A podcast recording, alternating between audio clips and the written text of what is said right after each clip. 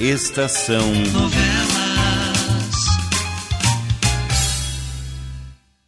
O homem que vendeu a alma.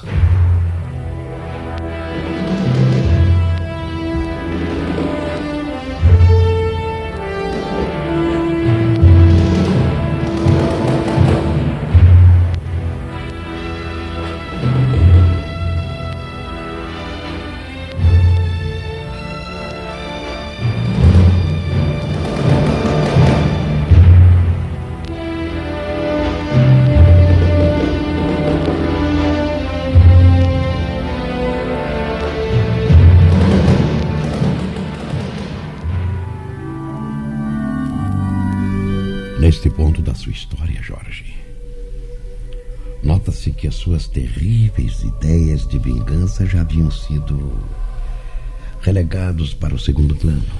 Sim. Naqueles momentos, sim, padre. Pensando apenas em proteger a felicidade de minha filha, eu esqueci momentaneamente o castigo que preparara para Arthur Medeiros e para o seu conselheiro, Mário. Marisa era a minha maior preocupação, se não a única. E as suas visões? Pedro B não. não tornou a aparecer. Eu lhe conto, sem precipitar os acontecimentos, padre. A menos que o senhor esteja cansado de me ouvir. Não, não, não. Não está, Absolutamente não. Continue, meu filho. Você estava dizendo que Veludo voltara, trazendo a pior das notícias. De fato. Ao sentir que alguém chegava, eu mandei Marisa depressa para a biblioteca. Pensei que era Veludo trazendo Otávio Sampaio consigo. Mas me enganei. Veludo chegou sozinho. E eu lhe perguntei de Otávio. Otávio Sampaio, você não encontrou? Encontrei. Mas então por que ele não veio com você? Porque. Porque está morto. Morto? Eu vi, Jorge. Eu vi estendido no necrotério, completamente desfigurado. Marisa, ali na biblioteca? Ela está aqui, desmaiada, veludo. Deixa, deixa. Eu a levo para o divã. Corra ao telefone. Corra ao telefone e chame o médico, veludo, por eu, favor. eu vou voando, Jorge. Vou lá. Marisa. Marisa, minha filha. Marisa. Filha.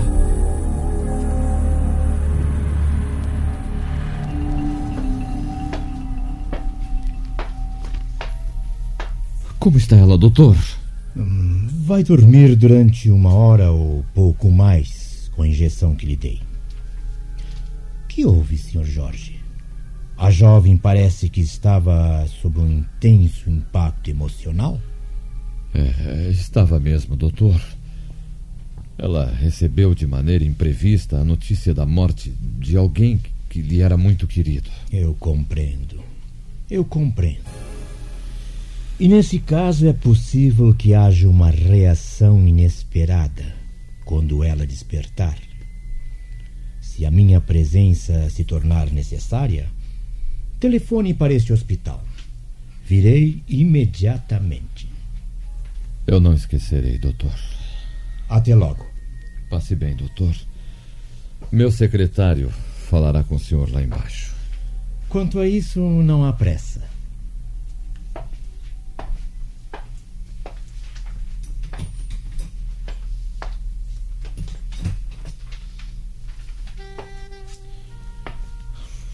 Você vai reagir. Você vai reagir e tudo ficará bem, minha filha querida. Eu farei com que esqueça o seu pobre amor. E jamais consentirei que alguém ou alguma coisa a magoe. Pode ter certeza. estarei sempre perto, velando por você. For preciso, também por seu irmão. Vocês são meus filhos. Ninguém vai me tirar esse direito. Ninguém. Vocês serão felizes, ainda que eu tenha que morrer pela sua felicidade. Eu juro.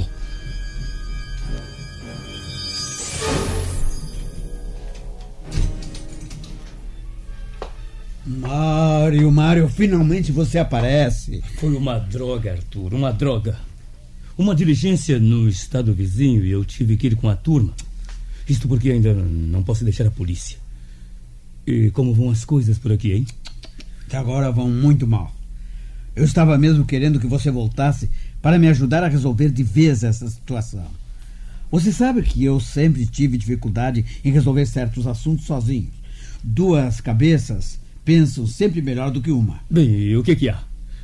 Não me diga que você ainda não conseguiu convencer Jorge Montes Claros a lhe vender a mina de Goiás. Não, eu não consegui e acho que não vou conseguir. Ah, isso é um absurdo, uma ideia estúpida. Conte-me de uma vez o que andou acontecendo na minha ausência. Eu Conte-me. conto em poucas palavras, Mário. Depois que você se afastou, Marisa fugiu com aquele tipo, Otávio Sampaio. Eu já esperava qualquer coisa assim. Mas em frente. Você disse que ia dar um jeito dele e não deu. Preciso repetir que fui forçado a sair daqui e, e sair em diligência. É, bem, bem, bem. Jorge Montes Claros foi à minha casa e eu próprio fiz com que ele se sentisse íntimo. Apresentei-o a Márcia, Jaques e Marisa. Ele se interessou muito, principalmente por esses dois.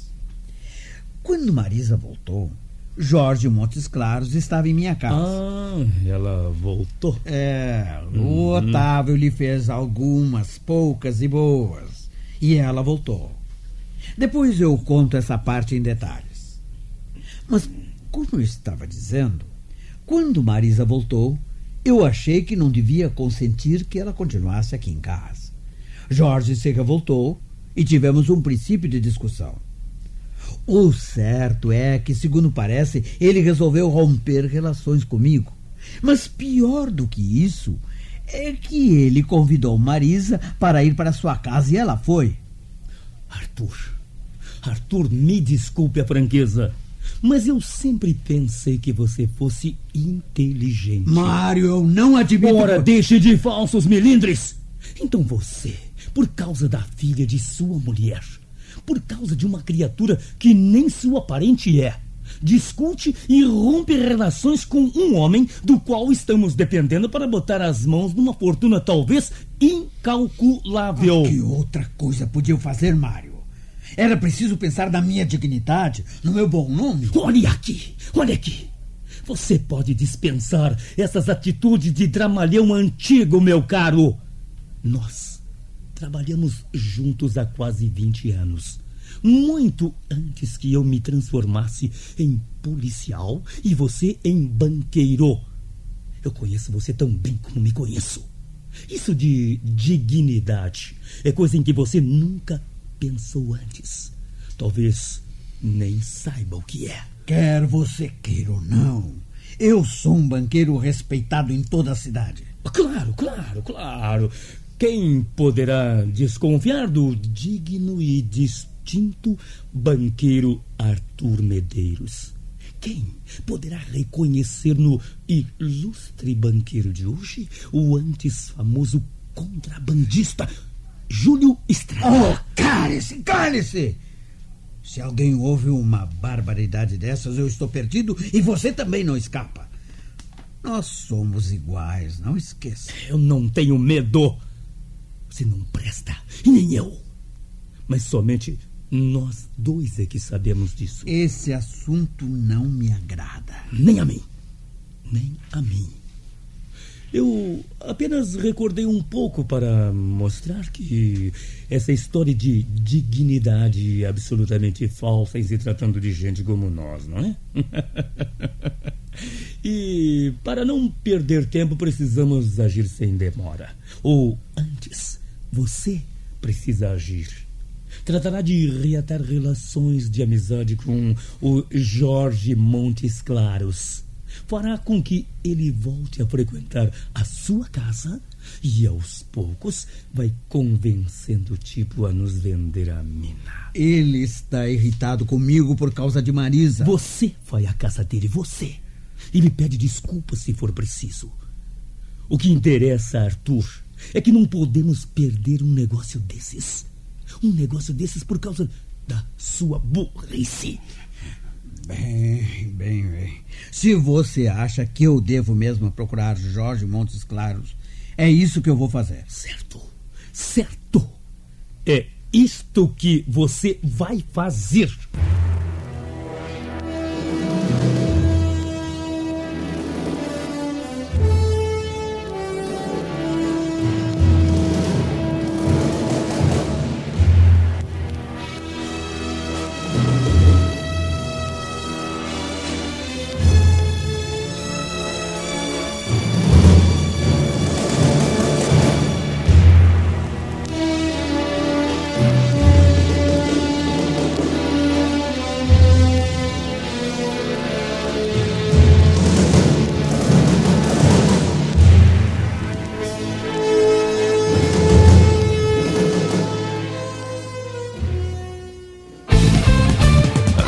Estação Web.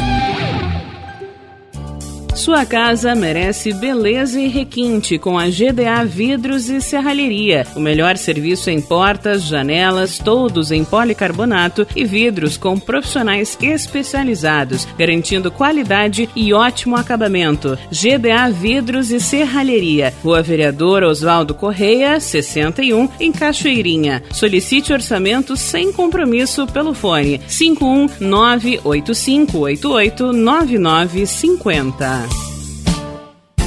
Citrolife, suco concentrado 100% natural em diversos sabores. Além de saudável e nutritivo, Citrolife é econômico. Uma garrafinha de 500 ml rende até 3 litros e meio de suco. Citrolife não congela, por isso dispensa o uso de liquidificador no seu preparo. Adquira o seu pela empresa Sucos Life. Entrega em todo o Rio Grande do Sul. Ligue 51 3231 9533. Beba o melhor, beba Citrolife. Nerd Pessoal Tecnologia, automação residencial, manutenção de redes, suporte para aplicativos de Smart TVs, aulas de informática para melhor idade e muito mais. Ligue e fale com Ricardo Medeiros pelo fone 51992795816. Nerd Pessoal Tecnologia, um mundo de serviços à sua disposição. Bom, nosso preço é muito bom. O nosso prazo é pra lá de bom. Você encontra mais opção. Vem conferir a nossa promoção. Bom atendimento e preço sem concorrência é no Super Bom, Rua Santana 162, fone 51 3228 6555. Mercado Super Bom. Sua melhor opção em compras. Aí, você já experimentou o meu sorvete? Hum, é uma delícia. Bom Sorvetes Artesanais, leves, gostosos e saudáveis em vários sabores, sem gorduras e conservantes. Conheça também o sacolé gourmet com pedacinhos de fruta. Preços especiais para revenda. Ligue 51995940772. Venha provar o que é bom. Sorvete artesanal é do bom.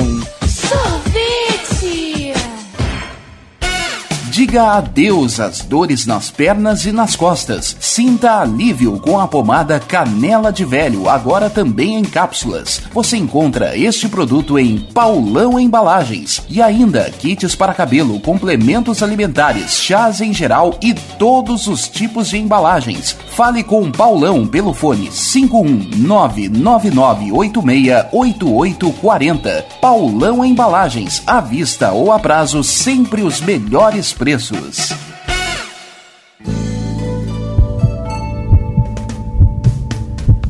Mantenha-se sempre atento à sua saúde e de sua família. Sempre bem atualizado, o Dr. Walter Pin trata do seu coração como o coração dele, com equipamentos de última geração que garantem diagnósticos precisos para um tratamento eficaz de sua saúde. Cuide do seu coração, conte com o Dr. Walter Pin, cardiologista. Avenida Ipiranga, 7464, em Porto Alegre. Agende sua consulta através do fone 51993 33516841 ou pelo site doctoralha.com.br.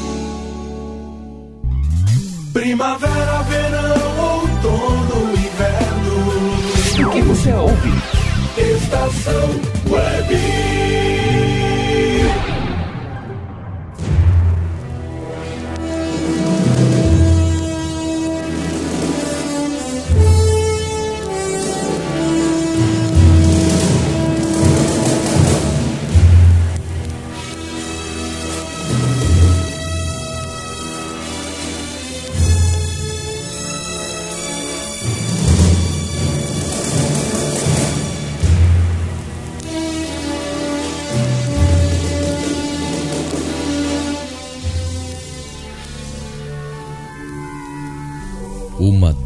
Chacais, padre. Dois patifes, dois desses tipos que a gente pensa que nem alma tem. Todos os mortais têm alma, Jorge. Almas boas ou más. Mas todos as têm. Almas perversas. Enquanto os dois patifes faziam seus planos, eu continuava sentado ao lado de Marisa, esperando e adorando a beleza meiga de minha filha, padre. Veludo abriu a porta com cuidado, sem ruído, e se aproximou na ponta dos pés. Como é que ela está, Jorge? É. Calma, parece. É muito bonita. Deve ser maravilhoso ter uma filha assim, não? Triste. Quando não se pode fazer tudo pela sua felicidade, Carlos. A coitadinha levou um choque terrível. E por minha culpa. Ah, como eu fui burro. Eu não devia ter falado logo. Não, você não teve culpa. Não podia adivinhar que ela estivesse tão perto, escutando. Eu é que me distraí. Devia ter avisado você quando vi que ela estava voltando sozinha. Ah, se ela não voltar a ser alegre, essa casa vai. vai virar uma droga outra vez. Triste, sem vida. Eu já estava tão. Acostumado a encontrar Marisa sorrindo para mim todas as vezes em que a gente se encontrava. Vamos descer, Carlos. Vamos. Eu mando a Joana ficar aqui com ela com ordem de me chamar assim que ela despertar.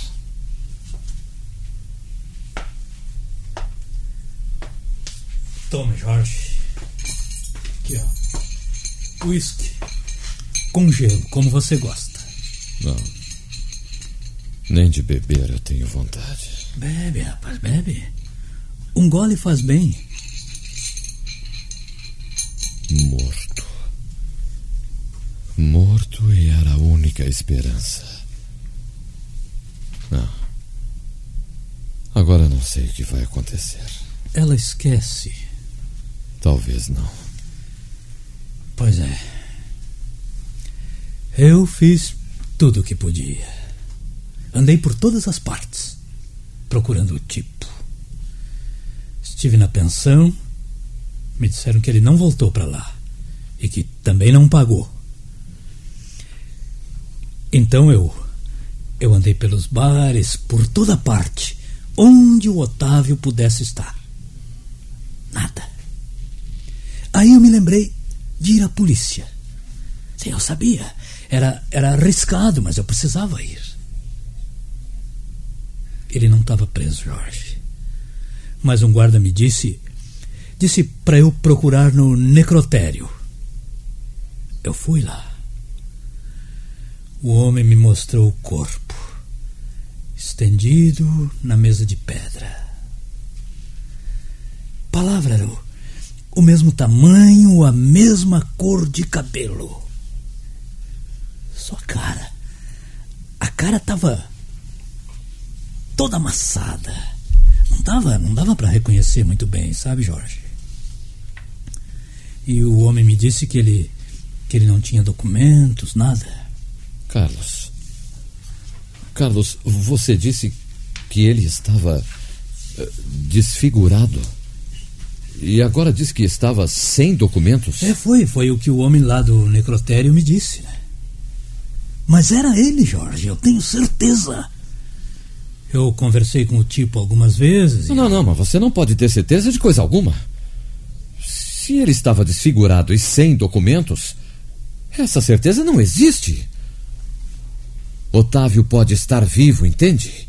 Ele pode estar vivo. Era ele, sim. Eu, eu, eu, eu, eu, eu não podia me enganar tanto assim. Jo Jorge, onde é que você vai? Eu vou saber com certeza o que aconteceu com Otávio Sampaio.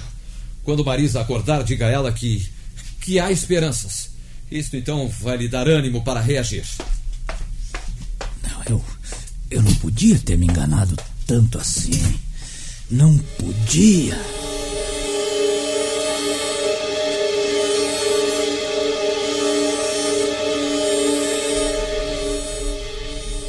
Aqui está ele, Jorge. Sim. A altura é a mesma, a cor dos cabelos, como Carlos disse. Mas o rosto está irreconhecível, Lopes. Há muita gente nesta cidade do mesmo tamanho e com a mesma cor dos cabelos de Otávio Sampaio. De fato. O pior é que a identificação se torna muito difícil. Porque ele não trazia um documento sequer. Tenho aqui. Nos seus bolsos foram encontrados uma caixa de fósforo, um maço de cigarro quase vazio e um lenço. Mais nada. Lopes, o Otávio Sampaio vivia nesta cidade. Deve ter se identificado em algum lugar. Sim, sim, é possível. Os que tiram carteira de identidade não deixam suas impressões num, num fichário do serviço de identificação? Sim, claro que deixam. Mas então o que estamos esperando, Lopes? Se, obti se obtivermos a ficha de Otávio, Lopes, nós saberemos logo pelo confronto das impressões digitais se este é o corpo dele ou não, Lopes. Certo. E as impressões do cadáver já foram tiradas. Mas então. Vamos. Vamos lá.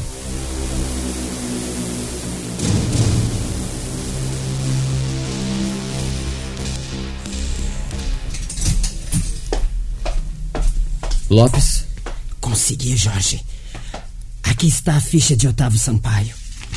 Não foi difícil de obtê-la no departamento de identificações. Agora podemos fazer o confronto.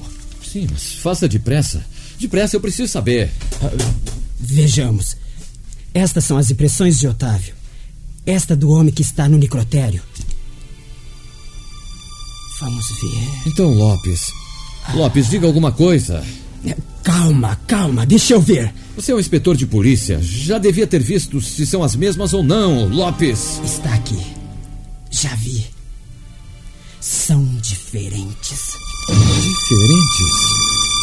Diferentes, você disse, Lopes? Então, quer dizer que Otávio está vivo? Tudo não passou de um tolo e lamentável equívoco de Carlos? E Marisa não precisava sofrer o golpe que sofreu. É, não resta a mínima dúvida. O homem do necrotério não é Otávio Sampaio. Eu, eu posso usar o seu telefone, Lopes? É claro, não precisava nem pedir.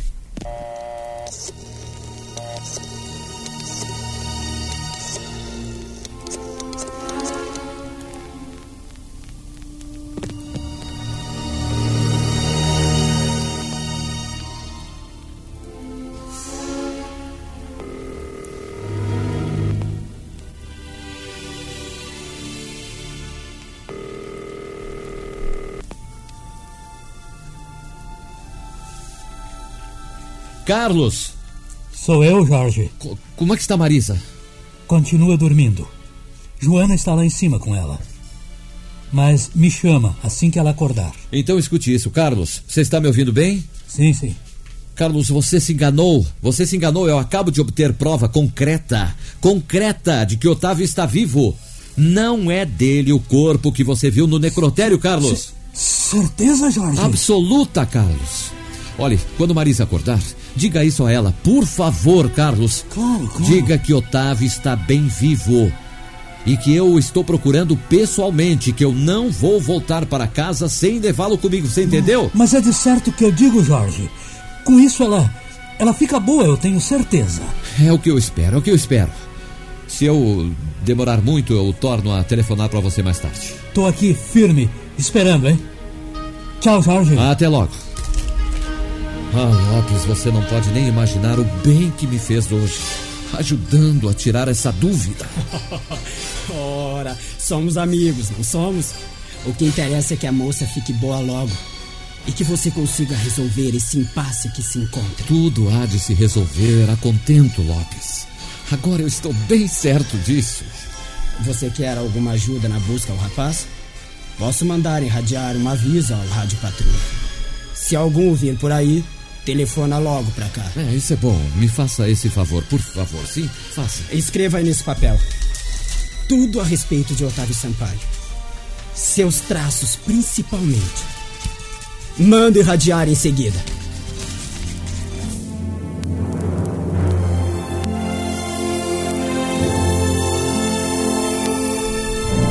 Estive no hotel onde ele mora.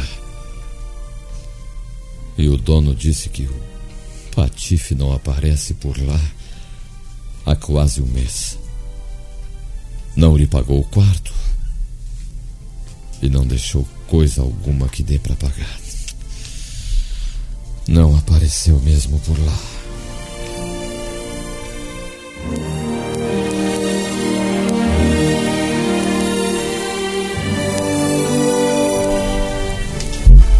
Pronto? Sou eu, Carlos. Uh, como vão as coisas por aí? Até agora, sem novidades, Jorge. Marisa continua dormindo calma e a Joana está vigiando. E você? É, até agora nada. Eu já procurei Otávio por todas as partes e nenhuma pista do seu paradeiro, ao menos. Eu sabia que você ia encontrar dificuldade. Eu também andei como um doido procurando o cara. E não dei nem com o rastro dele. Você sabe, eu. Eu sou bom nesse negócio de procurar alguém, não? É, mas eu vou continuar assim mesmo, Carlos. Ele tem que estar em alguma parte. Olha, Carlos, mais tarde eu volto ali telefonar para saber de Marisa, tá bom? Certo. E não esqueça de dizer a ela que Otávio está vivo, isso é importante, por Eu- favor. Não esqueço, não, Jorge. Pode deixar. Tchau. Tchau, hein? Puxa, mas. Vai ser um bocado duro achar esse cara. E a Marisa? Marisa continua dizendo uma porção de coisas sem pés nem cabeça. E também está ardendo em febre.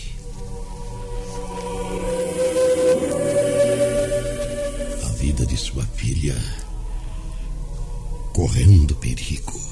Sim, padre. A vida de minha filha correndo sério perigo.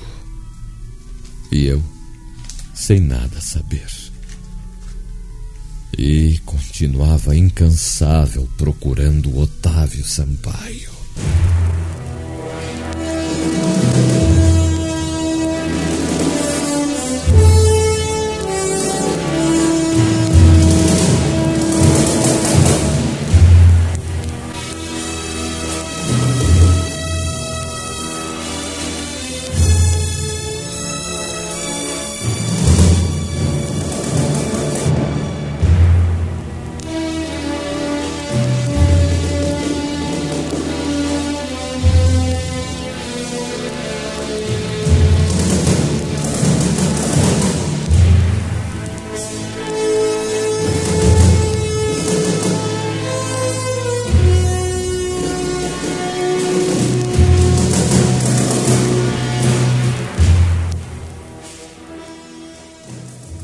Estação Novela.